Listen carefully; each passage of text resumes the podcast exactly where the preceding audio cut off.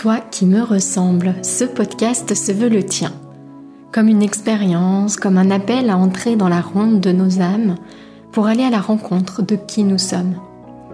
Toi qui me ressembles, c'est une déclaration d'amour aux parties de nous qu'on masque, aux blessures qu'on tait. Je te proposerai tantôt des épisodes de type partage autour de la descente en soi et de l'exploration intérieure. Tantôt ce seront des portraits, rencontres intimes avec l'autre, celui qui nous inspire et nous révèle à nous-mêmes. Nos invités nous offriront ainsi le plus beau des cadeaux, leur vérité.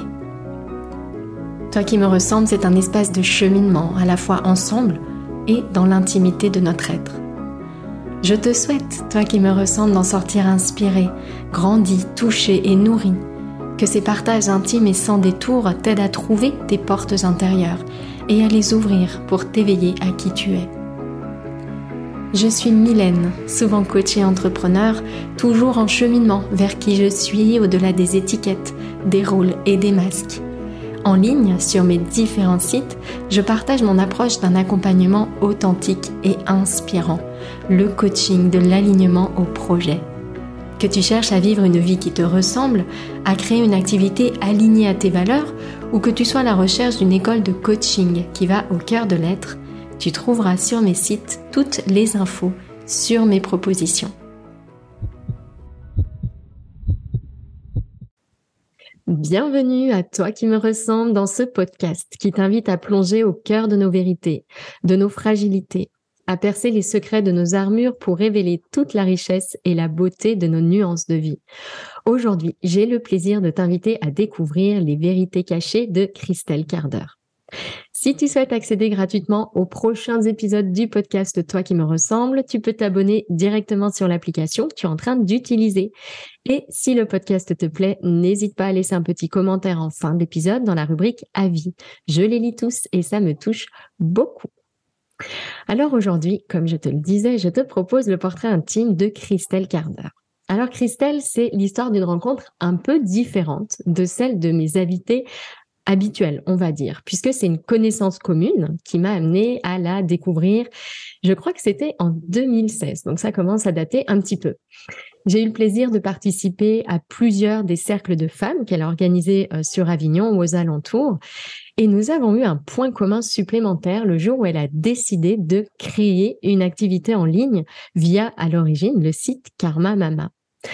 Alors Christelle, tu es mentor, coach et doula et tu accompagnes les femmes du monde de demain à retrouver leur souveraineté pour incarner alignement et abondance dans leur vie de tous les jours et dans leur activité.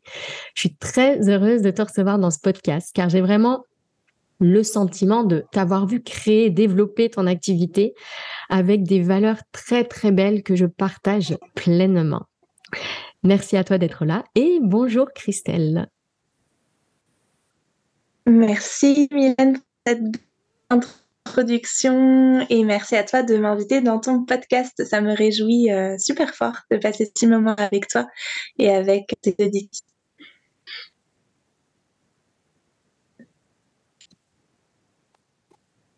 Bonjour Christelle.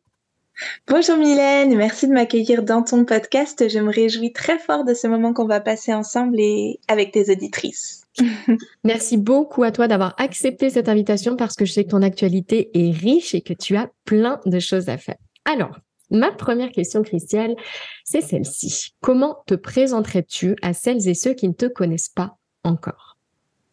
Alors c'est une question qui est euh, super intéressante, je trouve, euh, surtout en ce moment pour moi et en fait depuis toute l'année 2022, ce que j'arrête pas de dire aux personnes que, que j'accompagne dans leur euh, dans leur propre transition, etc. C'est que pour moi-même en ce moment c'est assez difficile en fait de me présenter parce que je continue de me présenter à travers mon activité professionnelle, en tout cas comme doula, alors qu'en réalité ce que je fais plus aujourd'hui c'est du coaching, mais j'ai encore du mal à, à vraiment dire je suis coach en fait. Je sais pas, c'est quelque chose qui euh, dans ma présentation euh, de tous les jours, bah, ça, ça vient pas encore naturellement. Donc c'est drôle, tu vois, ta première question, elle révèle déjà quelque chose de euh, de, qui est encore en transition en fait et en maturation pour moi. Du coup, je vais souvent dire qu'en fait j'ai une double activité et que je mhm. suis doula d'un côté et que je suis coach de l'autre. Mais ça vient dans un second temps. Dans un premier temps, je continue à dire que je suis doula.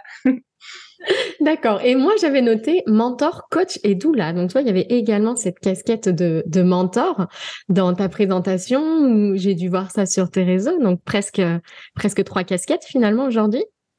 Ouais, c'est vrai que pour moi, mentor et coach, je l'associe quand même pas mal, même si au final, souvent, c'est euh, c'est amusant parce qu'en vrai, souvent, il y a les trois casquettes qui sont confondues pour les femmes que j'accompagne. C'est-à-dire que les personnes que j'accompagne dans les euh, la partie plus entrepreneuriale de leur vie, leur vie professionnelle, bah en fait, c'est quasi exclusivement jusqu'à présent des mamans et des mamans de jeunes enfants en fait. Et du coup, il y a, y a vraiment ces, ces, trois dimensions de à la fois prendre en compte leur vie de mère, à la fois leur vie d'entrepreneuse et puis en fait leur vie plus large, euh, ce que j'apparente plus à du mentoring de en fait on chemine ensemble quoi. Mmh. ok.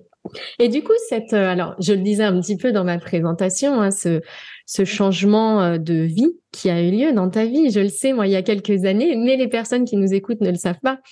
Et donc, ma question suivante, c'était, euh, à quel moment de ta vie, en fait, est-ce que tu as eu euh, cette envie de changer? Parce que doula, coach, mentor sont rarement des, euh, des métiers de première intention, tu vois, si je peux dire. Et donc, qu'est-ce qui a euh, fait à un moment donné, mais que tu es entré dans cette phase de transition et que tu t'es dit, eh bien, tiens, je vais faire ça?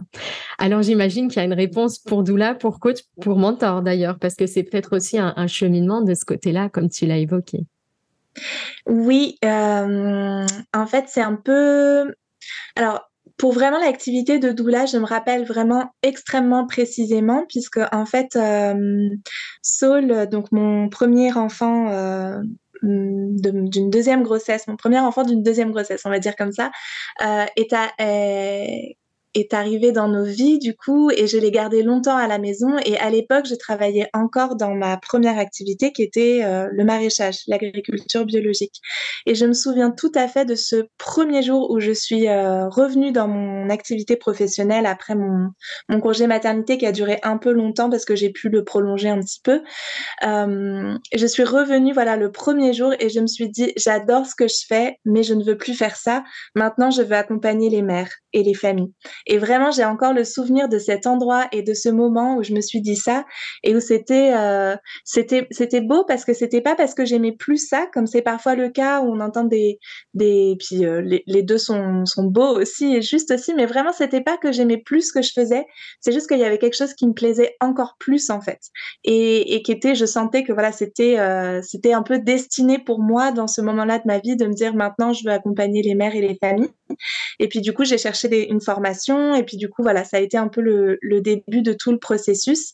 Et en fait, ce qui est super intéressant, en tout cas euh, à mes yeux, c'est que à la fois euh, en commençant à me former au métier de doula, d'accompagnante pour les femmes et les familles, j'avais vraiment cette, euh, ça a été en même temps le début du cheminement autour du rapport à l'argent et et du rapport à une vie professionnelle un peu différente du coup déjà. Et en fait, assez vite, les deux ont été mêlés finalement, sauf que la partie plus rapport à l'argent, entrepreneuriat, etc. Bah en fait, elle a toujours été un peu dans l'ombre et depuis toutes ces années en fait. Et du coup, c'est amusant qu'aujourd'hui encore, j'ai du mal à vraiment l'assumer euh, dans la lumière, on va dire. Je sais pas si ça fait sens euh, tout ce que je te dis, mais, euh, mmh. mais moi je vois vraiment clairement le, la continuité de ce qui a toujours été là à partir de ce moment où je me suis dit en fait je veux plus travailler dans l'agriculture maintenant. Mmh. C'est vrai que dans ce que tu as dit, tu vois, il y a une chose qui qui m'interpelle moi beaucoup parce que J'accompagne beaucoup de personnes dans ces phases de transition, mais ce sont rarement des transitions, comme tu l'as dit, pour aller vers quelque chose de mieux alors que tout va bien, mais plutôt des transitions qui ont vraiment pour origine euh, une souffrance, un décalage, un malaise plus ou moins euh, sourd, plus ou moins visible. Donc c'est vrai que c'est quelque chose que je trouve assez passionnant en fait, ce, déclic que tu as eu de te dire, mais en fait, il y a encore plus beau comme une destinée, comme un chemin qui m'appelle, sans qu'il y ait en fait vraiment une une souffrance. Tu vois, ça m'interpelle parce que c'est vrai que c'est pas une chose que j'ai l'habitude en fait d'entendre. Ouais, je pense que c'est euh, c'est vraiment euh, ben, quelque chose qui te motive encore plus, qui t'appelle encore plus, qui te fait encore plus vibrer. Et euh, quelque part, je le retrouve aussi maintenant dans la transition, en tout cas dans le fait de donner plus de place à mon activité de coaching. J'ai, je, je crois que j'aurais toujours envie, en tout cas pour l'instant, j'ai, je perçois que j'ai encore envie vraiment d'accompagner les mères autour de la maternité, de la naissance, etc. Mais c'est vrai que je sens dans mon corps vraiment que quand je suis dans, dans ce temps du coaching, dans l'activité du coaching, ben, il y a quelque chose qui est encore plus euh, excitant en fait pour moi et encore plus vibrant et encore plus qui a aussi beaucoup de sens en fait. je, crois que c'est ça aussi, c'est toujours euh, j'ai toujours cherché cette quête de sens à ce que je fais et à chaque fois pour moi c'était vraiment important qu'il y ait du sens dans chacune de mes activités et que le sens soit là où que je sois là où ça a le plus de sens euh, dans cette période de vie précise en fait à chaque fois. Hmm. Et justement, euh, alors il y a cette notion de sens qui, euh, qui est vraiment euh, essentielle et qui est au cœur de ce que tu fais, de ce chemin, de cette évolution de ta présentation. Et qu'est-ce qui te fait profondément vibrer justement dans, dans ces différentes activités? Est-ce qu'il y a des choses qui reviennent particulièrement pour toi, des émotions très très fortes, des valeurs vraiment essentielles?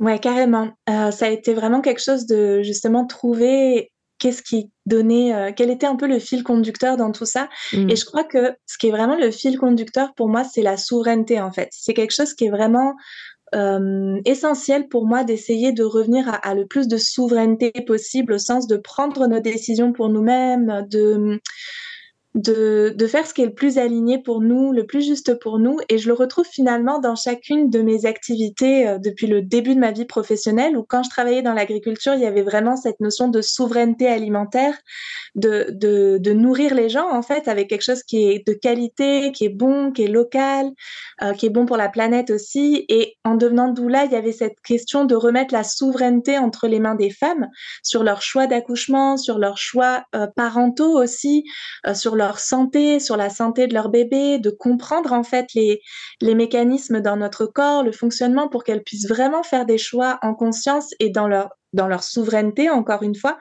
Et mmh. maintenant, dans, dans cette, ce, ce, nouveau volet, on va dire, de, mon, de ma vie professionnelle, il y a cette, cette notion de souveraineté dans notre vie professionnelle et de, de, de réaliser qu'en fait, au plus on a d'abondance matérielle dans notre vie et au plus on a de choix possibles qui vont être les plus alignés possibles avec nos valeurs euh, les plus importantes. Par exemple, si moi, qui ai une valeur euh, haute de l'écologie, pour moi, c'est une valeur haute depuis toujours, bah, en fait, je vais pouvoir, parce que j'ai de l'abondance dans ma vie, faire des choix qui sont alignés avec ça, en fait.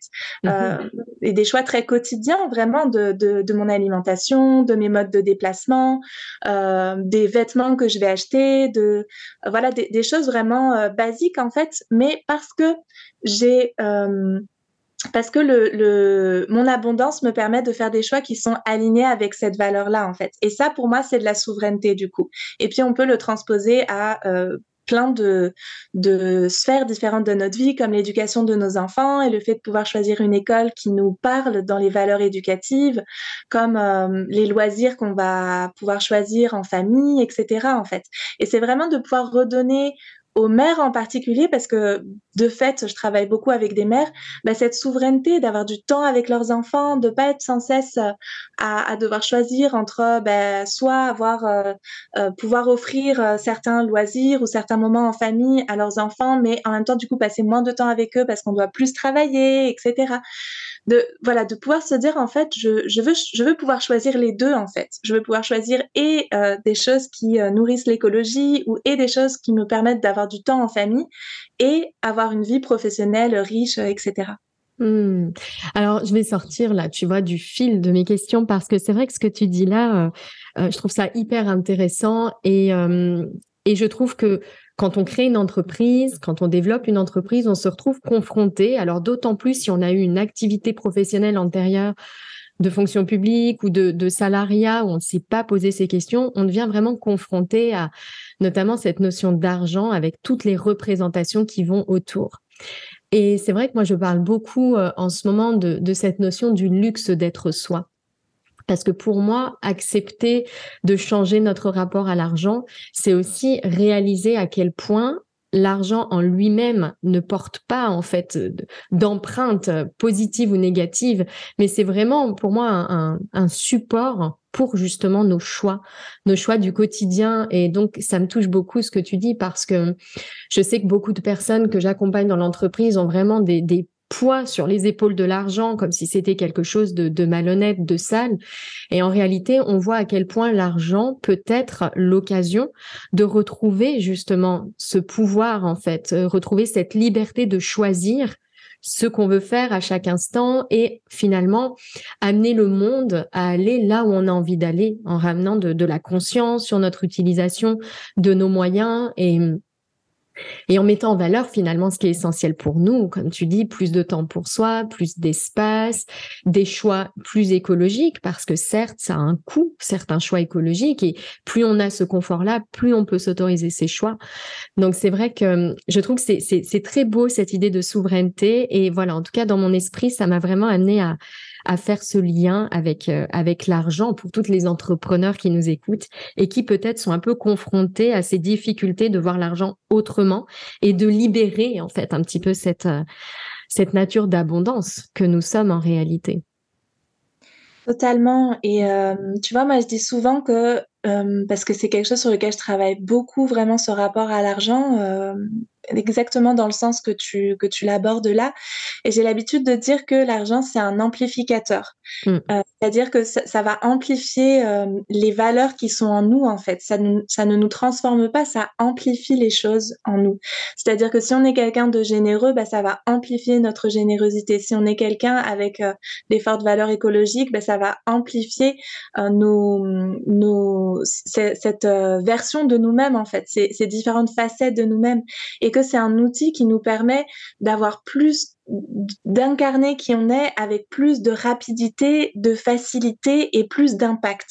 Il y a mm. vraiment ces trois notions-là en fait. Bien sûr qu'on peut faire, on peut, on peut, on pourrait presque se dire qu'on peut tout faire sans argent, mais avec l'argent, on va pouvoir le faire avec plus de facilité, plus de rapidité et plus d'impact. Et ça, du coup, moi, vraiment, une des choses que j'ai envie de voir euh, se transformer dans le monde, c'est que toutes les personnes qui se disent hum, qu'elles ont des, des, valeurs très humaines, en fait, humaines ou de protection du vivant, et qui sont souvent des personnes qui refusent l'argent, justement, qui, qui mettent une distance entre elles et l'argent parce qu'elles considèrent que l'argent, c'est quelque chose de, euh, néfaste, de, mauvais, de sale un petit peu aussi. Euh. Mais en fait, que ces personnes-là, elles, elles s'ouvrent à l'argent parce parce qu'on voit qu'en ce moment, l'argent est entre de mauvaises mains, en fait. Et, si toutes les personnes qui se disent que, si toutes les personnes qui ont ces belles valeurs, elles refusent l'argent et elles mettent l'argent à distance, ben en fait, c'est comme si on dit aux personnes qui ont euh, des valeurs euh, différentes de profit, euh, de d'accumulation des richesses, de d'exploitation du vivant, ben en fait, on leur dit, moi, je veux pas l'argent, donc gardez-le, en fait. Et quel quel tour de, de passe-passe néfaste pour tout le monde, c'est euh, et, on réussit à faire les, les gens qui ont l'argent en ce moment de, de, nous faire croire que l'argent est mauvais en fait. C'est tellement pratique de faire croire euh, aux femmes et aux femmes qui ont des belles valeurs en particulier que l'argent est mauvais. Mais non, prenons l'argent et utilisons-le comme l'outil qu'il est pour, euh, pour, pour transformer en fait euh, le monde autour de nous, nos vies de famille, euh, nos entreprises et créer des belles choses en fait avec cet argent-là. Donnons mmh. l'argent et prenons l'argent, nous qui avons des valeurs de, de protection du vivant, de remettre l'humain au cœur et etc. quoi. Ouais, moi j'ai l'habitude de, de, dire qu'il y a deux façons de transformer. Il y a une sorte de, de façon de faire avancer le monde dans le sens que l'on souhaite de l'intérieur. Puis j'ai le sentiment qu'il y a des mouvements un peu plus euh, comme extérieurs, comme tu dis, des, des, des personnes, des groupes qui sont plus dans un quand même un rejet de l'argent. Tu vois vraiment une prise de distance avec l'argent et j'ai le sentiment qu'en fait les deux peuvent contribuer, comme tu le disais, en fait, à, à faire avancer le monde. En tout cas, pas cette notion de de rejeter, en tout cas, je trouve, moi, qui, qui est effectivement un révélateur de peur. Et quelque part, c'est, s'interdire, en fait, se refuser une permission de, faire avancer le monde tel qu'il est aujourd'hui, une sorte de, rejet, alors qu'effectivement, la transformation, on peut également la vivre de l'intérieur en utilisant des outils qui existent, quand bien même certaines autres personnes utilisent ces mêmes outils à des fins qui ne correspondent pas à nos valeurs. Mais, mais je trouve que c'est une très belle image. Donc, du coup, cette souveraineté, pour toi, c'est vraiment une valeur essentielle. Ça fait vraiment partie de, de, de, ce socle de valeurs que, que tu évoques. Et d'ailleurs, je le lis souvent, ce terme de souveraineté dans tes présentations. Et du coup, toi, est-ce que tu pourrais mais illustrer un petit peu cette souveraineté au quotidien? Tu vois quelle forme elle prend, quel changement euh, également tu as tu as mis en place dans ta vie pour justement reprendre un petit peu ces, ces choix alignés pour faire laisser plus de place à tes décisions propres et peut-être moins à l'influence des autres. Comment cette souveraineté tu la vis toi aujourd'hui? Euh, je dirais que la première chose, euh, pour moi, c'est d'avoir retrouvé du temps, en fait. Mmh. Euh, d'abord, de faire un métier qui a du sens pour moi, ça, ça a toujours été vraiment quelque chose d'extrêmement important, comme je le disais tout à l'heure. Donc, pour moi, déjà, et ça rejoint cette notion de temps, c'est-à-dire qu'on sait quand même que nos vies professionnelles, même si on travaille pas euh, 8 heures par jour, qu'on travaille plus ou qu'on travaille moins, c'est quand même une grande partie de notre euh, de notre existence finalement. Et du coup, que cette partie-là de notre existence, elle ait du sens et que et qu'elle nous plaise, bah déjà pour moi c'est une forme de souveraineté et de luxe quelque part parce qu'on sait à quel point aujourd'hui il y a des gens qui font des métiers qui leur plaisent pas et qui donnent 8 heures par jour euh, de leur temps à, à une cause et à des gens qui pour, qui euh, enfin voilà, où, c'est pas satisfaisant pour eux en fait, ou pour elles. Donc ça c'est la première chose, c'est cette notion de temps qu'on va qu'on va utiliser avec souveraineté. Et euh, en tant qu'entrepreneuse, c'est aussi euh, vachement important, je trouve, parce qu'on est vite embarqué dans euh, travailler plus, travailler depuis chez soi. Du coup, ben en fait, on est tout le temps en train de faire et quelque chose pour la vie de famille et quelque chose pour la vie professionnelle. Donc c'est vraiment d'avoir une une forme de vigilance à est-ce que là je suis en train de faire les choses en conscience ou est-ce que je me laisse un peu embarquer en fait? Est-ce que je me laisse embarquer par euh, les exigences des autres, euh, par euh, le regard des autres, par les demandes incessantes de mes enfants? Ou voilà, c'est d'essayer de remettre de la conscience et de se dire ok là je le fais parce que vraiment c'est quelque chose qui me qui a du sens pour moi, qui me parle et où je suis dans ma souveraineté et où c'est aligné avec là où je veux être aussi euh, plus tard en fait dans mes objectifs. Par exemple si je me dis ben euh, moi je voudrais pouvoir travailler un petit peu moins je voudrais pouvoir travailler un certain nombre d'heures dans ma semaine pour avoir du temps pour les enfants ou pour moi ben en fait les choix que je fais est-ce qu'ils m'amènent dans cette direction là ou est-ce que les choix que je fais m'amènent à avoir encore plus de travail finalement derrière? Ça, c'est un exemple pour moi. Je sais pas si c'est suffisamment concret pour toi euh, par rapport à ce que tu imaginais, mais euh, mais euh, voilà. Puis je dirais que ce qui m'aide beaucoup, euh, vraiment l'outil qui est euh, que j'utilise au quotidien et qui m'aide énormément et en fait depuis ma depuis ma grossesse depuis ma maternité c'est vraiment la méditation c'est vraiment un espace où je trouve que justement on revient à commencer à l'intérieur de moi à écouter le discours intérieur à essayer de pas l'analyser mais juste de, de l'entendre en fait et de et de revenir à commencer pour moi vraiment à l'intérieur dans mes sensations dans mon corps dans, dans mon organisme en fait au sens large et du coup, vraiment, c'est quelque chose où, euh, quotidiennement, je vais prendre ce temps-là, même si c'est juste trois minutes par jour. Hmm. Ok, si, c'est parfaitement clair et je trouve que déjà ça donne des pistes. Cette notion de temps, elle est effectivement essentielle parce que euh, sans ce temps-là et sans cet espace-là, on se retrouve pris en fait dans un tourbillon. Alors il y a le temps, il y a la conscience, et puis quand après on a on a cette présence, ben on peut y accéder plus facilement, même en faisant des choses. Donc c'est quelque chose qui peut ensuite euh, euh, devenir moins moins concret peut-être, mais je trouve que dans un premier temps, avoir vraiment des des temps d'espace pour soi et la méditation est un formidable outil pour ça.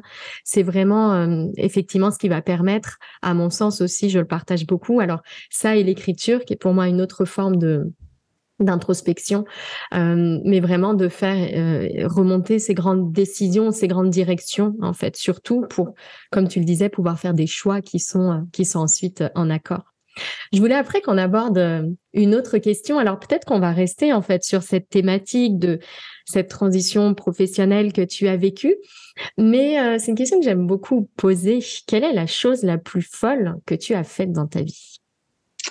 Ah, c'est intéressant. Euh, je ne sais pas si c'est vraiment la plus folle, mais je pense que c'est la plus, en tout cas, ce qui me vient spontanément, euh, je pense que c'est la plus peut-être atypique, on va dire. Euh, ce qui me vient spontanément, c'est cette période de ma vie où je vivais, où j'ai décidé d'arrêter mes études, de quitter Paris, et, et, où j'ai vécu en fait pendant ben, presque un an en caravane à 1200 mètres d'altitude, sans eau courante ni électricité. Et euh, à cette époque-là, j'avais 22, 23 ans. Et il y avait déjà, euh, voilà, j'avais pas d'ordinateur, j'avais pas de téléphone portable, j'avais pas de voiture, alors que toutes ces choses-là, évidemment, existaient déjà. et, euh, et, du coup, c'était un mode de vie choisi qui, qui était euh, totalement en rupture en fait avec tout ce que bah, tout là d'où je venais et tout ce à quoi j'avais été euh, plus ou moins préparée on va dire donc c'était je pense aux yeux de mon entourage assez fou on va dire et assez atypique effectivement euh. donc je pense que ce serait ça la chose la plus folle c'était ce moment d'être partie vraiment de Paris d'avoir arrêté mes études et d'être partie en stop et voyager avec mon amoureux de l'époque et où ça m'a conduit finalement à arriver à ce mode de vie pendant, euh, un an, euh, ouais, à cet endroit-là. Mmh. Tu vois, c'est amusant parce que quand tu me parles de cet épisode-là, je me rends compte qu'il y a deux questions qui me viennent et à quel point j'aime les phases de transition. Ma première question, c'est qu'est-ce qui fait que tu es passé de Paris à ce vécu en caravane? Et la deuxième question, c'est qu'est-ce qui fait qu'ensuite tu as décidé d'arrêter en fait cette euh, cette aventure-là? Alors, euh, la première question, ça, on va revenir toujours à la souveraineté. À l'époque, euh, du coup, j'étais étudiante à Paris en médiation culturelle et euh, j'aimais bien ce que je faisais, mais j'avais un côté extrêmement rebelle en fait, qui fait que qui, s'était jamais trop exprimé parce que j'étais vraiment la petite fille sage, modèle, et, ça a été le moment un peu post-adolescence finalement où mon côté rebelle a, a, un peu explosé et où où finalement tout ce qui n'était pas aligné justement, bah, j'ai décidé de, de de pas faire de compromis en fait. Et euh, et cette forte, il y, avait toujours cette forte valeur d'écologie, de souveraineté. Euh, j'avais euh, j'avais vraiment un penchant anarchiste en fait qui m'a conduit à me dire, bah, en fait là tout ce que j'essaie de mettre en place dans ma vie, de de consommer bio déjà à l'époque alors que c'était pas du pas du tout répandu comme ça l'est aujourd'hui. C'était quand même il y a y a 15 ans maintenant, donc c'était pas pas du tout répandu. D'ailleurs, je faisais beaucoup rire les gens quand je disais que moi, je mangerais tout bio et que, et que ce serait, euh, ce serait mon mode de vie, en fait. Et j'étais végétarienne à, à l'époque euh, déjà, et ce qui n'était pas non plus très répandu. Et en fait, c'était comme des petits ajustements que je faisais dans ma vie euh, perso, on va dire, de mon côté. Mais je, je, il y avait quelque chose en moi qui me disait, mais en fait, c'est pas assez, en fait. C'est comme, euh, c'est comme des petits ajustements, des petits compromis que je fais pour me sentir pas trop mal, alors qu'en fait, je vois bien que ce mode de vie à Paris, euh, dans, dans une quand même grosse ville du coup, euh, ben en fait, ça me ça me convient pas en fait. Et mmh. c'était l'envie du coup d'être plus en lien avec la nature, vraiment. C'était vraiment un choix écologique et de mode de vie qui a fait que je me suis dit, OK, je vais aller explorer ce qui se passe ailleurs, je vais aller voyager et je vais le faire de, dans, d'un mode de voyage et de vie et de d'alimentation, etc., qui est en accord total avec ce que je veux vivre. Alors quelque part à l'époque c'était facile parce que j'avais pas d'enfants, j'avais pas vraiment de contraintes euh, quelconques en fait. Donc je suis vraiment contente de l'avoir fait à cette époque-là et de l'avoir expérimenté à cette époque-là. Et ça a été assez euh, radical, mais finalement c'était très aligné avec ce que je ressentais depuis toujours quelque part. Et donc, je suis arrivée dans, cette, euh, dans cet endroit où, euh, donc en altitude, etc., en caravane. Et puis ensuite de ça, ça a été plutôt pour le coup après des, des transitions assez euh, douces et logiques, on va dire, dans le sens où partant de cet euh, espace très euh, radical, on va dire, bah en fait ça a, eu du sens et c'était logique de faire une formation agricole et du coup de commencer à travailler plus de manière plus euh, construite et, posée, on va dire, dans un contexte de, ruralité et de vie agricole, on va dire, donc un peu la vie néo-rurale, on va dire, et, puis ensuite, bah, la suite, on raccorde les wagons de ce qu'on se disait, se disait tout à l'heure, où ensuite ça a été ma maternité qui a fait que, que, que j'ai changé de mode de vie, on va dire. Mmh, ok, merci beaucoup pour, euh, pour ces, ces, précisions et ce partage. C'est souvent une aventure, euh, alors je dis souvent dans le, le contexte dans lequel j'évolue, une aventure qui tente beaucoup de personnes, en fait, je trouve, moi, que je, que je rencontre ou que je côtoie. Cette idée vraiment de, alors peut-être pas sans zone électricité, cela dit, mais en tout cas de partir vivre en caravane, tu sais, de quitter ses, de quitter attaches pour aller vers euh, vers autre chose, vers quelque chose de plus, euh, oui, de plus terrestre peut-être, tu vois, d'être plus en contact avec la nature. Je vois vraiment que que c'est une chose qui voilà, qui revient régulièrement. Je trouve que c'est un très très beau partage et une belle folie que tu nous partages là. Merci beaucoup. Et du coup, je sais pas comment ça ça va venir chronologiquement s'imbriquer avec la question que je voulais te, poser maintenant. Je voulais qu'on aborde, si tu es OK, les, les plus grands ou le plus grand défi de ta vie. Tu vois, quel a été pour toi le jour où quelque chose a basculé, quelque chose euh, a changé, euh, l'épreuve peut-être la plus la plus difficile, la plus demandeuse d'énergie à laquelle tu as été confrontée? Euh, ce qui me vient spontanément, puis je pense que c'est euh, ouais, je pense que c'est quand même ça. En fait, je dirais que c'est une double épreuve. Euh, ouais, je dirais que c'est une double épreuve. En fait, ce qui me vient spontanément, c'est évidemment, j'ai envie de dire, le deuil qu'on a vécu avec mon conjoint d'avoir perdu notre premier bébé. Je disais tout à l'heure, puis du coup, c'est c'est toujours quelque chose de difficile pour moi de, nommer mon premier enfant comme étant mon premier enfant parce qu'en vrai j'ai vécu une première maternité même si évidemment Saul c'est mon premier enfant parce que c'est mon premier enfant vivant en fait. Mais euh, ouais on a vécu ce deuil euh, juste avant d'avoir euh, d'avoir Saul en fait on a je suis tombée enceinte de mon conjoint qui est, toujours euh, voilà qui était le même conjoint que celui que j'ai aujourd'hui et qui est le père de mes enfants. Et la grossesse s'est arrêtée à peu près à la moitié de la grossesse donc à cinq mois de grossesse et ça a été vraiment une grosse épreuve pour nous de le vivre comme une parentalité endeuillée en fait. C'est pas forcément toujours le cas pour les, les, gens qui vivent ça, même si je pense qu'à ce stade, à cinq mois, on est quand même, on se sent quand même déjà parent en fait. Mais ça pourrait ne pas être forcément le cas. Pour nous, ça l'a été. Et je dirais que c'est un peu, c'est un peu double et double. En fait, je pense que ça m'a fait aussi écho à un autre deuil de ma vie où j'ai perdu mon père quand j'avais 9 ans et demi. Et ça a été vraiment une épreuve, euh, une épreuve super, super, super dure qui a perduré en fait dans le temps parce que j'ai pas pu faire mon deuil. J'ai pas été accompagnée dans ce deuil en tant qu'enfant. Et, euh, et je sais que ce deuil, je l'ai fait, je pense, quand j'avais 20 ans, justement. Ça a été tout un process et je pense que ce côté très radical qui a explosé à un moment dans ma vie, c'était aussi finalement connecté à des choses que j'avais vécues dans l'enfance, comme souvent. Hein. Et, euh, et donc, ce deuil, arrivé à l'âge adulte, de mon premier enfant finalement, en tout cas de ma première maternité. Euh, ça c'est venu comme révéler encore des choses sur ce premier deuil et puis du coup j'ai l'habitude de dire que j'ai vécu comme une double maternité finalement puisque très rapidement après Saul est arrivé dans nos vies, d'abord en bah, dans mon ventre dans la période de grossesse etc. Puis après dans nos vies euh, plus euh, plus physiquement aussi on va dire. Et, euh, et ouais, je dirais que, que c'est ça, du coup, ce, euh, cette double maternité qui a été à la fois merveilleuse et à la fois super dure, et ce double deuil de mon, ma fille, du coup, et de mon père. Mmh. Et, et, ces deux défis-là que tu as, bah, que as dû affronter, surmonter, qu'est-ce qui t'a aidé à les traverser?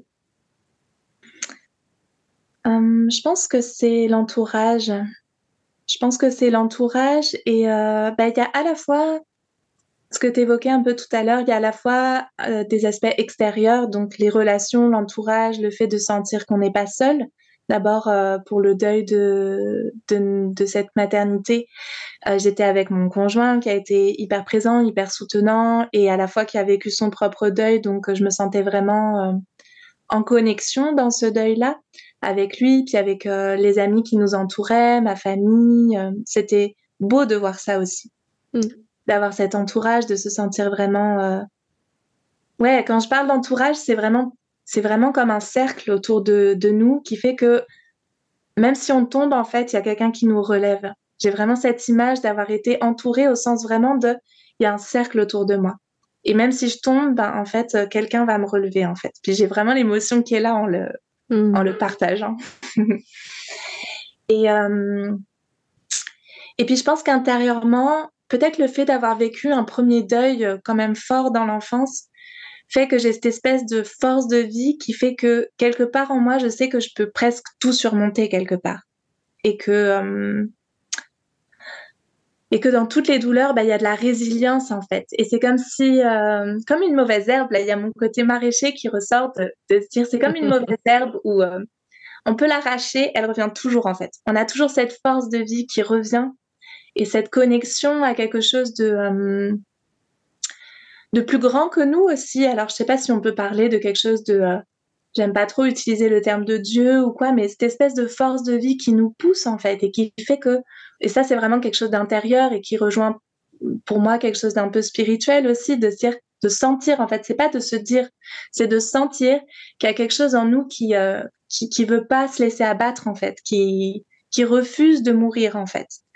Euh, et qui refuse la mort psychique en fait. Je sais pas si tu vois ce que je veux dire en, en, utilisant ces termes. Hmm. Si, si, je. Alors, il y a plein de choses qui me sont venues pendant ton partage. Euh, et, quand tu parles de cette force de vie, cette force, j'ai écrit le mot amour pendant que tu parlais. C'est vrai que hmm, j'ai écrit un texte il y a pas longtemps là-dessus parce que j'ai un, couple d'amis qui a perdu leur fils et, euh, et, justement, j'ai écrit un texte, beaucoup de tristesse, en fait, vraiment au départ. Et puis, cette tristesse, je me suis rendu compte à quel point elle se transformait en une forme d'admiration pour moi devant l'amour, en fait, qui reprend le dessus et les personnes qui continuent à aimer la vie, qui continuent à avancer, quand bien même elles ont vécu quelque chose d'aussi douloureux que ça. Et voilà, tu parlais de cette résilience, de cette grande force qui est là. C'est vrai que je, trouve ça très très beau et, tu vois c'est un petit peu ma on dire ma question suivante enfin mon invitation suivante cette idée de voilà quelle leçon en fait quel cadeau il y a là. Et, et c'est vrai que ce terme de résilience là me, me parle me parle beaucoup beaucoup. Et, puis pendant que tu parlais tu vois tout à l'heure de cette impression d'être très soutenue de ce cercle bah ça m'a ça m'a fait penser à ces cercles de femmes en fait que tu as organisé euh, que tu as commencé à organiser il y a quelques années maintenant et voilà, simplement, ça m'a rappelé cette image-là et je me suis dit que bah, peut-être aussi l'existence de ces cercles pour toi, c'était euh, bah, c'était peut-être en écho aussi, en résonance à ce que tu avais vécu et cette envie d'entourer les personnes dans leur maternité, dans ce métier de doula. Euh, je ne sais pas, mais en tout cas, je me suis dit que peut-être ça avait un, un lien probablement avec euh, cette image que tu avais toi, voilà, de cet environnement très soutenant, très présent. Oui, c'est certain. C'est vraiment ça. Et et d'ailleurs, c'est euh, amusant parce que je, donc pour moi, c'est évident que cette euh, double maternité et du coup ce deuil, ça a été vraiment en vrai le, le premier élément déclencheur de mon parcours de doula en fait. Euh, simplement comme après j'ai été rapidement enceinte de Saul et que ben, il y a eu tout ce, ce process de la maternité dans la joie cette fois et du côté de la vie cette fois-ci. Euh, finalement, quand je suis revenue dans cette vie professionnelle, bah, ça a été le déclic de tout cette plus que presque deux ans, finalement un an et demi, deux ans, euh, en comptant les, les, deux grossesses et le temps de postnatal avec Saul. C'est le moment où, où c'est venu comme, euh, j'allais dire, venu au monde, euh, cette envie, enfin voilà, ce, ce, cheminement en fait, comme si d'un coup là c'était maturé, ça y est, c'était maturé, mais en fait la première graine, elle a été posé le jour où, euh, où j'ai commencé à entrer dans la résilience de mon deuil de, de cette première maternité. Et, euh, et puis c'est, c'est euh, vraiment amusant parce que, enfin voilà, c'est fou tous ces liens parce que effectivement c'est aussi en lien finalement avec le temps. Je me rends compte que cette envie de d'accompagner les mères et les femmes dans, dans tous les aspects de leur vie, en tout cas dans tous les aspects de leur vie dans lesquels je peux les accompagner, bah, c'est aussi en lien avec le fait que moi, j'ai pas été accompagnée dans le deuil de mon père, parce que justement, ma mère euh, était tellement dans des préoccupations euh, autres, finalement, avait tellement pas d'espace, avait tellement pas de souveraineté en tant que mère qu'en fait, elle était absente, même si elle était à mes côtés. Elle était physiquement là, mais elle était absente psychiquement et, euh, et euh, émotionnellement parce que toute son énergie à elle était consacrée à survivre et à, et à essayer de nous donner un environnement euh, viable, on va dire. Mais du coup, émotionnellement et psychiquement, elle n'était pas très présente en réalité. Et, et, quelque part, je sais que je fais ça aussi parce que j'aurais aimé que ma mère et ces soutiens-là, en fait, quelque part, pour la petite fille que j'ai été, à la fois en tant que bébé et plus tard dans le deuil de mon père et puis dans toute mon enfance, finalement. Euh, J'aurais tellement aimé que ma mère puisse moins travailler et être plus présente pour nous, en fait. Et, euh, et moi, je, je, fais très clairement ces liens-là maintenant, clairement, oui. Mmh. Ok, merci beaucoup pour, euh, pour tes partages. Et mais bah, du coup, pour revenir à, l'idée de, souveraineté que tu viens de réévoquer, et puis un petit peu euh, pas boucler la boucle, mais revenir un petit peu plus sur notre thème de, de départ, en tout cas de là où on est parti. On parle beaucoup de monde nouveau et toi, j'ai vu que tu parlais du monde de demain lorsque tu, tu présentes ton activité. Il ressemble à quoi pour toi ce monde de demain? Oh, bah, il ressemble à tout ce qu'on a évoqué jusqu'à présent. Pour moi, en tout cas, comme je travaille beaucoup avec des femmes et avec des mères, pour moi, il ressemblerait à un endroit ou un espace où euh, les femmes peuvent euh, ne pas choisir entre euh, leur vie de maman et leur vie professionnelle, où les deux peuvent exister avec richesse et avec présence et conscience, et où et où il y a une, une, euh, une circulation de l'abondance, qu'elle soit financière, qu'elle soit matérielle, mais qu'elle soit aussi d'abondance de temps toujours, mm. d'abondance de relations aussi. On n'en a pas trop parlé, enfin à part avec ces idées de cercle, mais c'est quelque chose qui est très présent aussi dans ma vision, en tout cas dans la vision que je nourris, d'avoir l'espace de, de nourrir euh, ce que j'appelle le village ou la communauté, mais qui n'est pas nécessairement une communauté au sens euh, communauté euh, justement néo-rurale ou, euh, ou isolée du, du, reste du monde. Non, une communauté, notre communauté de relations, notre cercle de relations, les relations qu'on tisse et qui nous soutiennent au quotidien et qui nous nourrissent au quotidien et où parfois je, je trouve en devenant adulte et en devenant mère, on est parfois isolé. En fait, c'est c'est comme euh, c'est comme si ces relations qui étaient parfois si importantes pour nous dans l'enfance et à l'adolescence, bah, elles s'étaient un peu étiolées. Alors parfois c'est parce que les relations ont évolué, évidemment, c'est pas forcément les mêmes relations, mais j'ai vraiment cette image de, de je voudrais tellement que les femmes se sentent entourées et puissent vivre euh, ces moments de leur vie que ce soit dans leur vie professionnelle ou dans leur vie personnelle, en sentant qu'elles ont des femmes de leur vie, en fait. Et, euh, pour moi, c'est vraiment quelque chose que j'essaie de nourrir dans ma vie personnelle et aussi dans ma façon de travailler, que les femmes, que les femmes que j'accompagne en tant que doula, par exemple, bah, je sois pas leur seul soutien en fait, que de constituer autour d'elles ce cercle de femmes et euh, dans la vie professionnelle, de la même manière, de prendre en compte cet espace-là, de nourrir nos relations affectives, de nourrir nos relations familiales, de nourrir les liens intergénérationnels aussi. Donc il y a vraiment cet espace de, en fait, c'est paradoxal parce que c'est comme travailler sur notre vie professionnelle pour qu'elle prenne plus toute la place en fait.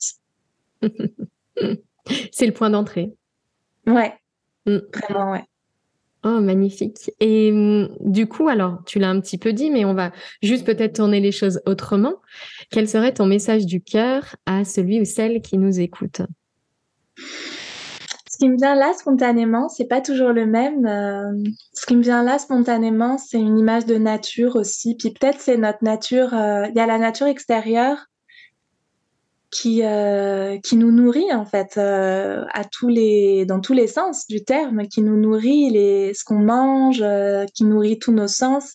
Puis a notre nature intérieure et j'ai vraiment l'impression là, en tout cas, ce que j'ai envie de partager à l'heure voilà, il est, il est midi neuf à l'heure où je parle, c'est euh, c'est de, faire de la place pour euh, la nature, pour la nature intérieure, pour notre authenticité, pour qui on est vraiment, ce qui nous fait vraiment vibrer, euh, s'autoriser ça, s'autoriser à laisser parler notre nature intérieure et puis s'autoriser à connecter avec euh, la nature qui nous nourrit en fait et ce qui nous nourrit profondément. Merci beaucoup, Christelle. Merci. J'étais en train d'apprécier tes mots. pour ça que silencieuse. La nature extérieure, la nature intérieure. Puis, tu vois, pendant que tu parlais, ce, bah, je pensais à ton parcours en fait, à quel point euh, euh, voilà cette, ce point d'entrée de, de, de l'alimentation euh, souveraine dont tu parlais tout à l'heure, et ben finalement à quel point c'est très lié à ce que tu proposes aujourd'hui, quand bien même au premier plan ça semble être différent, en réalité toujours cette notion de de revenir à, la nature, à l'essentiel, à notre nature. Ouais, exactement. Est-ce qu'il y a une question que tu aurais aimé que je te pose? Ah, c'est une bonne question. Mmh. Bah, ce qui me vient tout de suite, c'est, euh, je sais pas pourquoi, je sais pas si on, on pose rarement cette question-là. En fait, on demande euh, souvent comment ça va aux gens, mais on leur demande rarement s'ils sont heureux, en fait. Je viens juste, tu vois, avec ta question, je, je viens juste de me dire ça. Et, euh, et je me dis que j'aimerais bien entendre des gens dire plus souvent qu'ils sont heureux, en fait. Parce qu'on on entend tellement de choses négatives tout le temps dans, notre journée sans même plus s'en rendre compte qu'en fait j'aimerais bien que les gens se demandent plus souvent est-ce que tu es heureux l'un à l'autre en fait et qui est beaucoup plus souvent la réponse oui. du coup voilà, je faudrait qu'on se lance ce challenge. Tu sais, les prochaines personnes qu'on va croiser, au lieu de dire salut, ça va, salut, est-ce que tu es heureux? Ce sera intéressant. Hmm. Bah, merci beaucoup. Est-ce que tu veux que je te pose du coup cette question, Christelle Est-ce que tu te sens heureuse? Oui, je me sens heureuse. Merci pour ces belles ondes. c'est vrai, tu as raison, c'est important parce qu'effectivement, il y a une sorte de... Alors moi, je t'avoue que cette ambiance euh, un petit peu plombée, entre guillemets, en réalité, je je la vis pas vraiment au quotidien, mais j'entends souvent, en fait, des personnes que j'accompagne parler de l'atmosphère un peu oppressante, souvent de l'actualité, ce genre de choses. Moi, j'avoue, m'en m'en préserver, je pense, depuis un petit moment en vraiment cherchant à me nourrir de ce qui me nourrit. Bah, tu vois, par exemple, là, passer une heure ensemble, toutes les deux, plutôt que regarder les informations, les dernières actualités qui sont pas toujours réjouissantes. Et c'est vrai que c'est pas forcément quelque chose que je vis au quotidien, mais j'ai bien conscience que pour beaucoup de personnes que j'accompagne, et, j'imagine que c'est aussi ton, ton cas à toi, beaucoup de personnes sont encore très sensibles et très vulnérables un petit peu à, à tout ce qui peut se passer autour ou peut-être nourrissent beaucoup de se nourrissent beaucoup, peut-être trop, je dirais, de d'une actualité déformée en fait par les médias, parce que très clairement, c'est il y a un filtre, euh, un filtre assez assez angoissant en fait, hein, que, qui sont utilisés pour pour nous, nous relayer de l'information. En fait, il y a des choix qui sont faits, qui sont pas forcément des choix du cœur, et donc voilà, je vois bien à quel point il peut y avoir quelque chose de plombé pour certaines personnes. Donc, je trouve que c'est très très beau de finir avec euh, bah, avec cette invitation-là, cette question-là, es-tu heureux, es-tu heureuse? Voilà. Merci beaucoup, Christelle. Merci à toi, Mylène. Merci pour ton invitation. J'ai passé un super moment. Puis, j'ai juste envie de rajouter un petit truc plus personnel, mais je trouve ça très chouette, en fait, parce que hum, eh ben, maintenant, quand je parle de toi, en fait, je parle de toi comme ma première mentor, parce que j'ai l'impression que tu m'as beaucoup aidé avec euh, peu de choses, mais beaucoup aidé euh, quand j'ai lancé Karma Mama. Et pour moi, dans mon cœur, et quand je parle de toi, c'est un peu comme ma première mentor. oh, c'est tellement beau. Et je suis tellement inspirée par ce que tu fais. C'est vrai qu'on a, j'ai commencé mon activité, moi, tu vois, en, 2015, j'ai eu mon problème de santé et, euh, et j'ai commencé à créer mon activité en 2016-2017. Et toi, je pense que en 2017, tu as dû lancer peut-être ton activité. Euh, ouais, alors c'était en fait, euh, j'ai commencé à, à, créer du contenu en 2017 euh, parce que j'étais enceinte de Milo, mais on va dire vraiment mon activité a commencé en 2018. Mais j'avais anticipé un peu les choses en commençant à partager sur mon blog, par exemple, en 2017 déjà, effectivement ton blog Karma Mama. D'ailleurs, c'est vrai qu'on a peut-être pas énormément parlé de, de, cette actualité que tu as et peut-être on pourrait terminer avec un petit mot sur ce que tu proposes aujourd'hui parce que moi j'ai évoqué tout à l'heure Karma Mama. Tu as parlé de cette évolution de vers le, le coaching davantage encore un petit peu euh, peut-être à assumer. On a abordé le mentoring. Voilà. Qu'est-ce que tu proposes aujourd'hui en quelques mots du coup aux personnes qui nous qui nous écoutent? Alors, ce que je propose aujourd'hui, euh, c'est euh, des ressources en ligne pour les mamans, donc notamment des méditations. Je parlais de méditation tout à l'heure. Donc, j'ai des méditations prénatales et postnatales que je continue, qui sont en fait celles que j'ai fait depuis le tout début de Karma Mama et qui sont toujours accessibles euh, pour les futures et jeunes mamans du coup. Et puis sur mon compte Instagram Karma Mama, je poste régulièrement des, des ressources en fait euh, autour de l'éducation, autour de la grossesse, autour de la, la, petite enfance avec les enfants, la vie, euh, la vie de maman en fait tout simplement. Euh, et puis du côté du coaching, là par exemple, euh, je vais tout bientôt ouvrir les, les inscriptions pour la nouvelle session de entrepreneuriat sacré qui est un peu mon programme signature où on voit toute cette notion de rapport à l'argent en profondeur et de structuration de nos services. J'ai vraiment cette double, euh, ce double mouvement dans mes accompagnements d'avoir quelque chose de structurant, ce que j'appelle l'énergie masculine. On vient remettre de la structure, remettre du cadre, euh, remettre de la ouais, de la structure, et la dimension plus intuitive euh, que je nomme énergie féminine, où on va vraiment faire euh, s'assurer que ça a du sens et l'alignement, toutes les choses dont on s'est beaucoup parlé finalement euh, tout au long de cet épisode de podcast ensemble. Mmh. Voilà. Et puis après, il y a, y a, plein d'autres choses. On peut, on peut aller vers du coaching en un à un, bien sûr, un à un, en individuel. Et il y a un autre programme que j'ai euh, créé il y a pas très longtemps là, que j'adore et où ça, il y a plein plein de choses qui se passent, qui s'appelle Libre et Accompli, pour créer son premier programme en ligne. Donc voilà, plein de choses qu'on peut retrouver soit sur Karma Mama, soit sur christelle.coach euh, sur Instagram, Christelle avec un K. Mmh, merci beaucoup, Christelle. On mettra des liens du coup sur, euh, sur le descriptif de ce podcast. Voilà, s'il y a des personnes qui ont envie d'aller découvrir euh, tes propositions. Ça a été un grand plaisir bah, qu'on passe ce temps ensemble parce qu'on a beau ne pas habiter loin, finalement, on a toutes les deux une activité euh, bien chargée, bien remplie. Et euh, voilà, c'était vraiment très agréable de passer ce, ce temps avec toi. Merci eh ben, beaucoup d'avoir répondu oui. Plaisir partagé. merci Christelle et merci à toutes celles et ceux qui nous ont écoutés, qui ont suivi ce podcast. Merci beaucoup à vous pour votre confiance. À très bientôt. Au revoir. Au revoir. Merci Mylène. Si tu entends ce message, c'est que tu as écouté l'épisode jusqu'au bout. Et pour cela, je te dis un grand merci. J'espère que cet épisode t'a inspiré, touché, nourri si c'est le cas, n'hésite pas à partager ce podcast autour de toi avec le hashtag Toi qui me ressemble. Et si tu souhaites écouter d'autres épisodes inspirants, tu peux t'abonner directement au podcast sur la plateforme que tu utilises. À très bientôt dans un prochain épisode, Toi qui me ressemble.